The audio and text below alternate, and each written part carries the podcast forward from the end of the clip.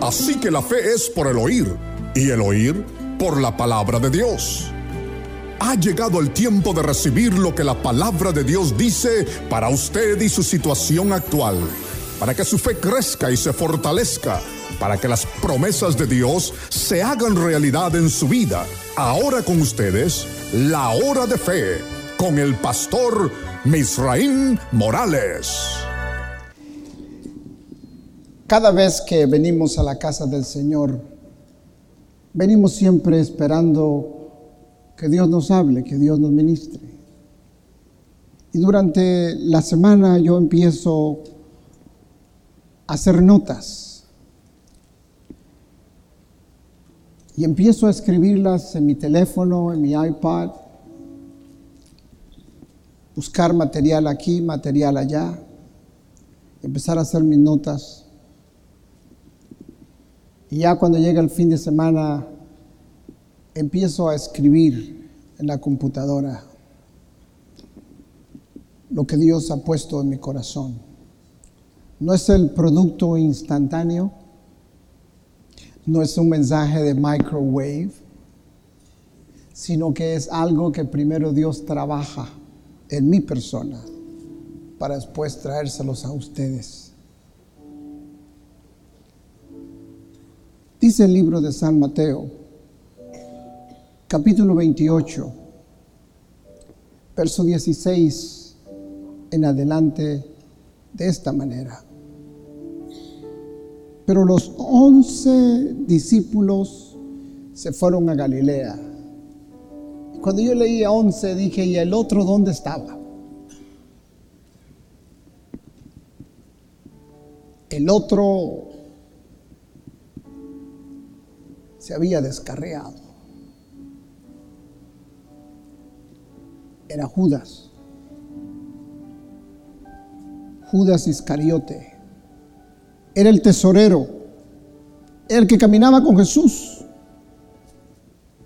Y las mujeres, había mujeres que caminaban con él, había mujeres de negocio como Lidia, hombres, y él era el que guardaba el tesoro. Déjeme hacerle una pregunta. ¿Sabría Jesús el corazón de Judas? Claro que sí. ¿Y por qué no lo apuntó con el dedo? Como usted y yo hacemos a veces. No mire a su vecino. Sino que el corazón de Jesús siempre es impartir compasión y esperanza. Es el mismo corazón de un padre y una madre cuando el hijo se ha descarriado, cuando el hijo anda mal, siempre ora y dice, un día, antes de que mis ojos se cierren, espero que regrese a la iglesia. Espero que sea libre, que sea libre de cualquier cosa que le ata. ¿Cuántos entienden? Entonces, eh, quiero continuar. Los once discípulos se fueron a Galilea, al monte donde Jesús les había ordenado. Y cuando le vieron, le adoraron, pero algunos dudaban. Siempre habrán dos grupos, los que creen y los que no creen. Siempre habrá en una iglesia un grupo que le adore y otro grupo que dice, que dice, ¿será verdad? No es nada nuevo. Entonces les dijo a ellos, y Jesús se acercó y les habló diciendo, toda potestad, diga conmigo, toda potestad. A veces no entendemos esa palabra. Potestad es un término superlativo de poder, de autoridad de dominio. Toda potestad me es dada en el cielo y en la tierra. Y mi verso clave, el 19 y el 20, dice,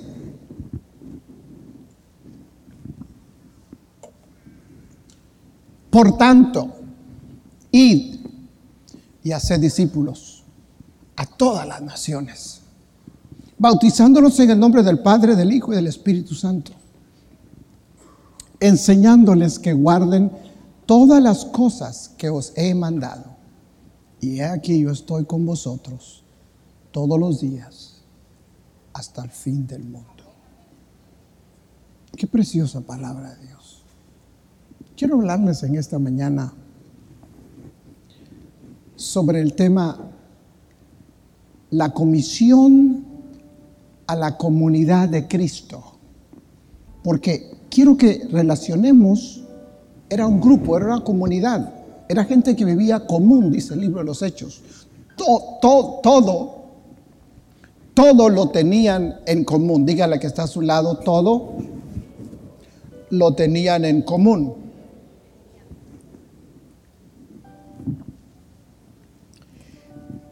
Como yo hago con mi esposa. Le digo, todo lo tuyo es mío y todo lo mío es mío. Eso no es común.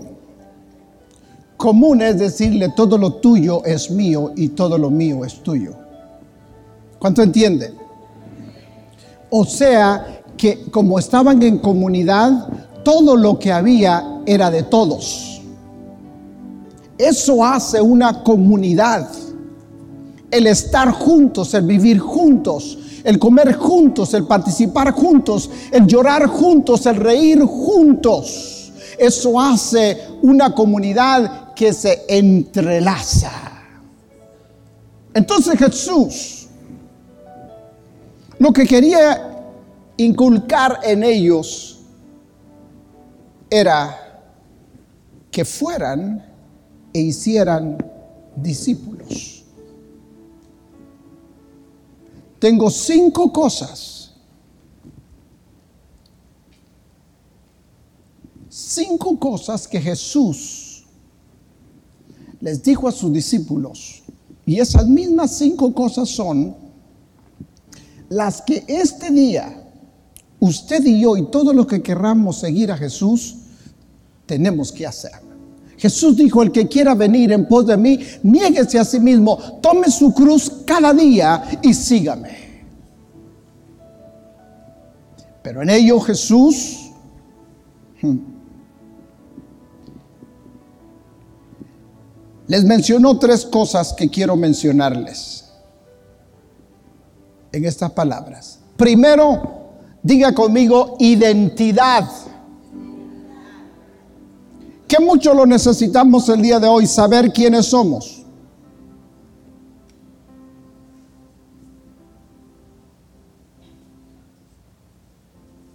Identidad. El otro día yo andaba manejando y andábamos un poquito tarde, mi esposa y yo, y andábamos dentro de un shopping center.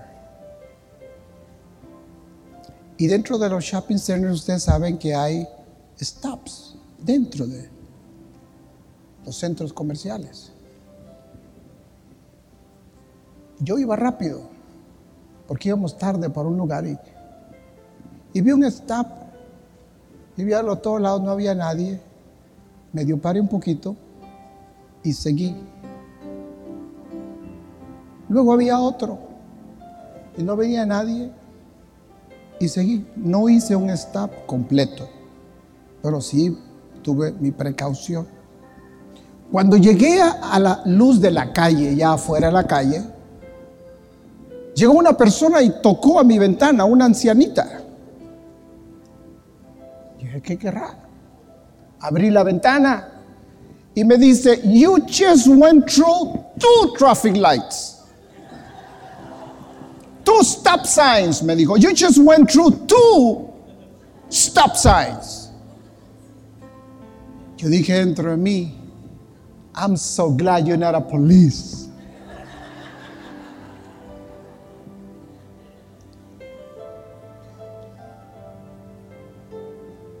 Pero me dieron ganas de decirle, Are you a law enforcement? Give me your ID. Pero mi acción le provocó a ella llamarme la atención. Yo dije, va, ahora hasta las viejitas vienen y me regañan. Hágase un socio de fe hoy mismo y únase a este ministerio que está impactando a nuestro mundo hispano. Con su semilla mensual, usted nos ayuda a impartir salvación, sanidad y poder de Dios a cada familia alrededor del mundo por medio de la televisión y la internet. Hágase un socio de fe hoy mismo llamando al 818-982-4672 o escríbanos a La Hora de Fe, PO Box 879, Son Valley, California 91352, Estados Unidos. Y por internet en www.lahoradefe.org. Socios de Fe, la bendición es eterna.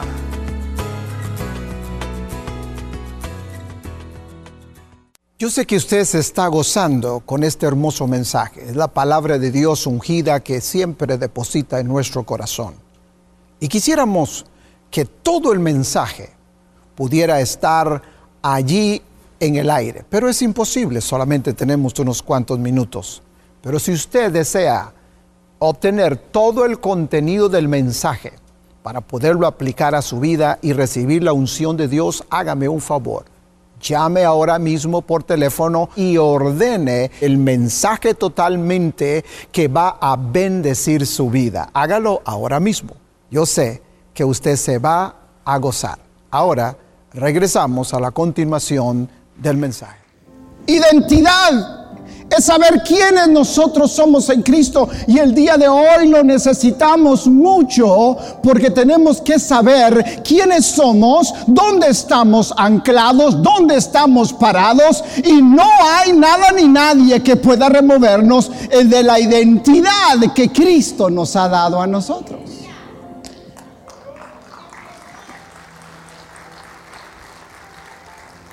En el verso 17 que hemos leído, Vemos nosotros que tenemos que saber quiénes somos en Cristo. No somos cualquier cosa. Somos la iglesia comprada con su sangre en la cruz del Calvario. Somos su tesoro. Jesús quería que ellos supieran quiénes eran, la identidad. Segundo, Jesús quería que supieran que tenían autoridad el que sigue a Cristo tenemos autoridad en el nombre de Cristo Jesús. El verso 20 que hemos leído dice, y he aquí yo estoy con vosotros todos los días hasta el fin del mundo. El verso 18 dice, toda potestad, todo poder me es dado en el cielo y la tierra. Él tiene todo el poder y no hay nadie que lo pueda interrumpir. Entonces, identidad, autoridad y presencia. Porque si Él está con nosotros, todo está bien. Ahora, tener fe sin obedecer no es una fe real. Lo voy a decir otra vez en español y despacito porque se levantaron muy temprano y los veo medio adormitados todavía. Nos hace falta una hora, estamos un poquito ajustándonos. La fe sin obediencia no es una fe real. Porque creemos en algo pero no estamos obedeciendo. Jesús lo que quería dejarles saber a ellos era que la clave está en obedecer la palabra de Dios. Ahora, estos once que estaban allí, habían dormido con Jesús, habían caminado con Jesús, habían visto milagros, maravillas y prodigios con Él. Y todavía habían algunos que dudaban, es que los tomasinos siempre van a existir. Y tomasinas. Es parte de los que dudan. Lo único que la Biblia dice, que no podemos dudar como las olas de la mar. El que duda es semejante a la ola del mar. ¿Por qué nos compara a una ola de la del mar? Porque la ola se levanta y después baja. Iba a decir que así hay algunos hermanos, ¿no? Que una vez están arriba, otra vez abajo. ¿Cómo te sientes ahora? Ay, muy down, down, down. Me siento down. ¿Cómo estás ahora? Ah, contento, alegre. Stop, stop. Está en la marea alta. El mar tiene dos mareas, la marea alta y la marea baja. En la baja, el mar está retrayendo. En la alta, los tumbos son bien grandes porque está llenando. Hmm. Entonces, ser un cristiano y ser un discípulo de Cristo es, primero, creer lo que Jesús creyó. Él dijo, vosotros haréis mayores cosas que las que yo hago porque yo voy al Padre. Jesús creyó en todo lo que su Padre le había ordenado que podía hacer y realizar. De igual manera, si usted y yo somos discípulos de Cristo, tenemos que creer como Jesús creyó. Por eso es que en Marcos 16, 15, él menciona y él dice, ir por todo el mundo y predicar el Evangelio a toda criatura. El que creyere y fuere bautizado, este será salvo. Y estas señales seguirán a los que creen en mi nombre. Eso lo creyó él. En mi nombre echarán fuera demonios. En mi nombre pondrán las manos sobre los enfermos y sanarán. En mi nombre pisarán serpientes, hollarán serpientes y no les hará. Es todo en el nombre de Cristo Jesús. Cristo creyó lo que su Padre le había ordenado. Y para que usted esté seguro de esto, recuerde esto. Cuando Jesús estaba en una situación muy difícil para la gente, Él siempre quería dejar saber que tenía comunicación con su Padre. Cuando estaba ante la tumba de Lázaro, él expresa y le dice, Padre, tú sabes que tú y yo siempre nos llevamos así. Bien. Estamos en comunión. Así que yo no dudo de lo que tú puedes hacer, pero por estos dudosos que están aquí, yo hago esta oración. O sea, todo lo que Jesús hizo, lo hizo de acuerdo con su Padre, lo comunicó con su Padre. El discípulo tiene que tener su maestro. Y la generación del día de hoy está cada día siempre pensando y diciendo, yo lo sé todo. Brother Google me ayuda a conocer todo lo que yo quiero al instante. Si Brother Google no puede, me voy con Sister Siri. Y entre ellos me contestan todas las preguntas que yo tenga. Pero quiero declararte algo. El discípulo de Jesús caminó siempre con él. dormían con él. Y miraron los milagros que él había hecho. Entonces tenemos que creer como Jesús creyó. Si somos discípulos, seguidores de Él, alabado sea el nombre del Señor Jesús.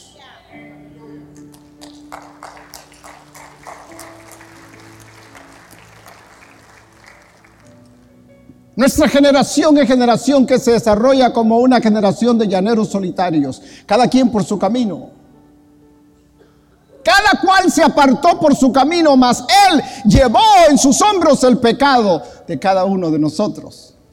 Segundo, para ser discípulo, hay que vivir como Jesús vivió. Para ello tenemos que tener un carácter transformado. Transformado por su poder con una vida de pasión por las almas. La comunidad de Cristo todos los días no cesaban de ir y predicar el Evangelio y iban por las calles, por las casas, dice el libro de Hechos, predicando las buenas nuevas. Si para creer en Jesús necesitamos tener una mente transformada, porque la mente que no es transformada, regeneraos pues, en el espíritu de vuestra mente. Es decir, Dios quiere transformar nuestra mente para que nosotros podamos realizar que podemos nosotros vivir como Jesús vivió. Una mente transformada por su poder, con una vida de pasión por las almas. Jesús tenía un corazón lleno de compasión por las almas y Jesús tenía una vida de oración. Siempre ministraba y decía por la tarde se desaparecía y se iba al monte solo a orar. ¿Por qué razón? Porque usted y yo podemos vivir como Jesús vivió. Si queremos ser discípulos, seguidores de Él, entonces tenemos que verlo a Él como nuestro mentor espiritual y a nuestro líder, cada uno de nosotros, a quien nosotros rendimos cuentas para aprender. El problema es que el día de hoy muchos quieren ser discípulos, pero no quieren venir a una clase a aprender. Y todo se aprende en la vida. Hello. Todo se aprende en la vida.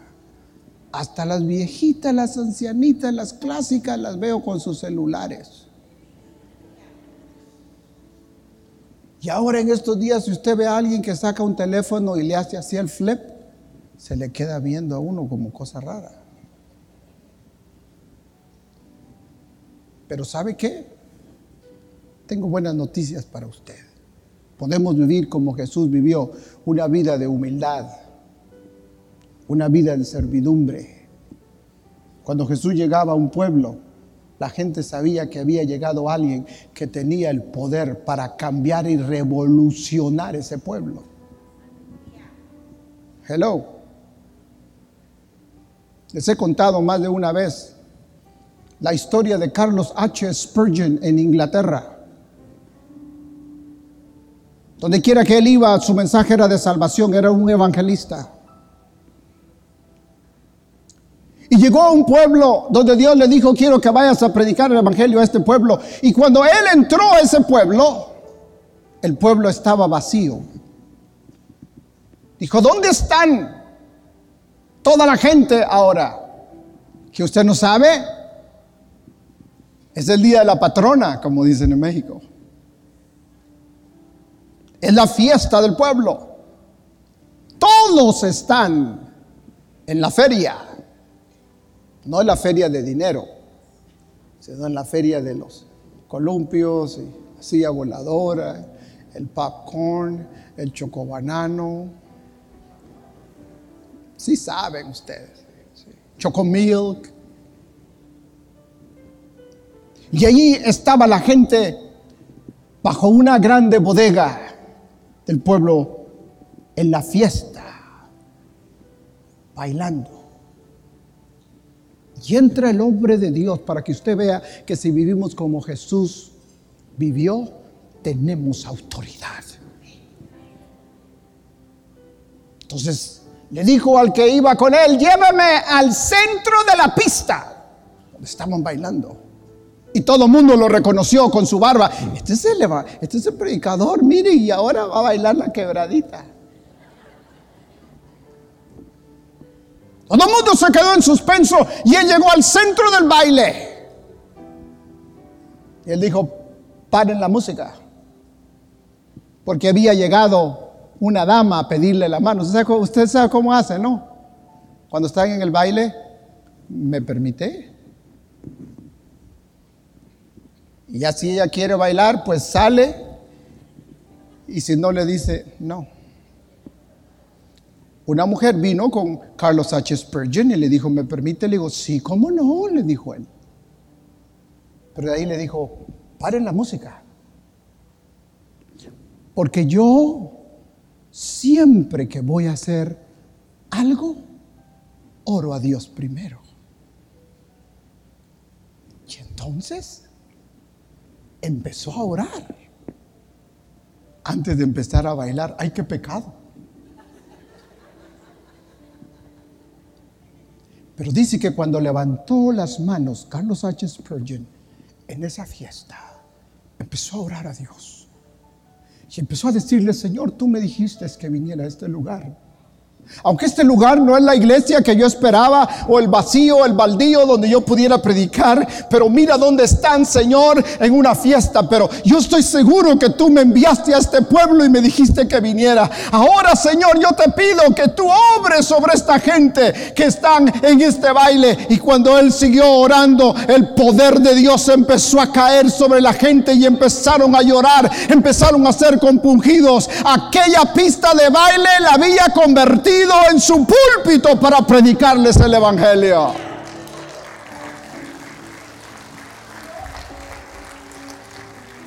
Cuando usted y yo vivimos como Jesús vivió, vamos a ver las obras que Jesús hizo. Vamos a poner las manos sobre los enfermos y hasta usted se va a asustar que van a ser sanados. Porque no es en su nombre, no es en mi nombre, es en el nombre de Él. No sé si me entiende. El discípulo de Cristo tiene que tener la, misma visión que Cristo tuvo. Él iba y predicaba a multitudes como a cinco mil, diez mil, quince mil, con niños, veinte mil en el monte de las beatitudes, pero también tuvo la misma humildad de irse a sentar a un pozo de Jacobo, a esperar a una mujer. Mm. Algunos dicen que es la única o por la única ocasión en la Biblia que Jesús espera a alguien. Casi siempre nosotros lo esperamos a Él. Y nosotros le decimos, mira qué hora es y es tarde, veniste tarde. Ya son las doce, dijo aquel. Su canto. Pero Jesús llegó al pozo y sabía que la samaritana iba a llegar. Jesús supo predicar a las multitudes y también de uno a uno. La comunidad de Cristo, la iglesia de Cristo, podemos llevar este evangelio de uno a uno.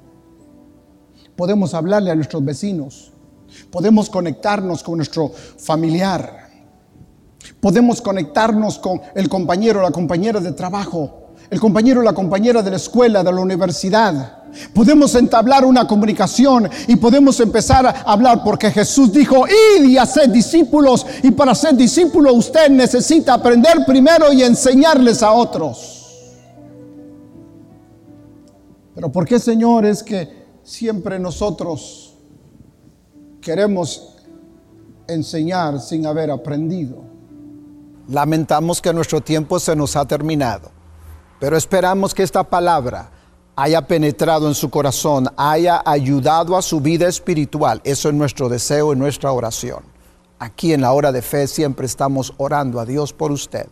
Y quiero dejarle saber, gracias de todo corazón a nuestros socios de la hora de fe. Son ustedes los que nos sostienen día tras día, noche tras noche, predicando la palabra del Señor Jesús. Si usted no se ha hecho un socio, hágase un socio de la hora de fe. Llame ahora mismo y nos ayudará a seguir sembrando la semilla alrededor de todo el mundo. Es nuestro deseo que Dios le bendiga, que Dios le guarde y nos veremos en el próximo programa. Para ordenar este mensaje en su totalidad, llámenos al 818-982-4672 o escríbanos a La Hora de Fe, PO Box 879, Son Valley, California 91352. Hágase un socio de fe hoy mismo y únase a este ministerio que está impactando a nuestro mundo hispano. Con su semilla mensual, usted nos ayuda a impartir salvación, sanidad y poder de Dios a cada familia alrededor del mundo por medio de la televisión y la internet Hágase un socio de fe hoy mismo llamando al 818-982-4672 o escríbanos a La Hora de Fe, PO Box 879, Son Valley, California 91352, Estados Unidos. Y por internet en www.lahoradefe.org. Socios de Fe, la bendición es eterna. Esperamos que su sintonía a la hora de fe haya sido de bendición para su vida. Si necesita oración ahora o en otro horario, estamos disponibles en el 818-982-4672 y también puede visitarnos en www.teledunamis.com. Que Dios les bendiga ricamente.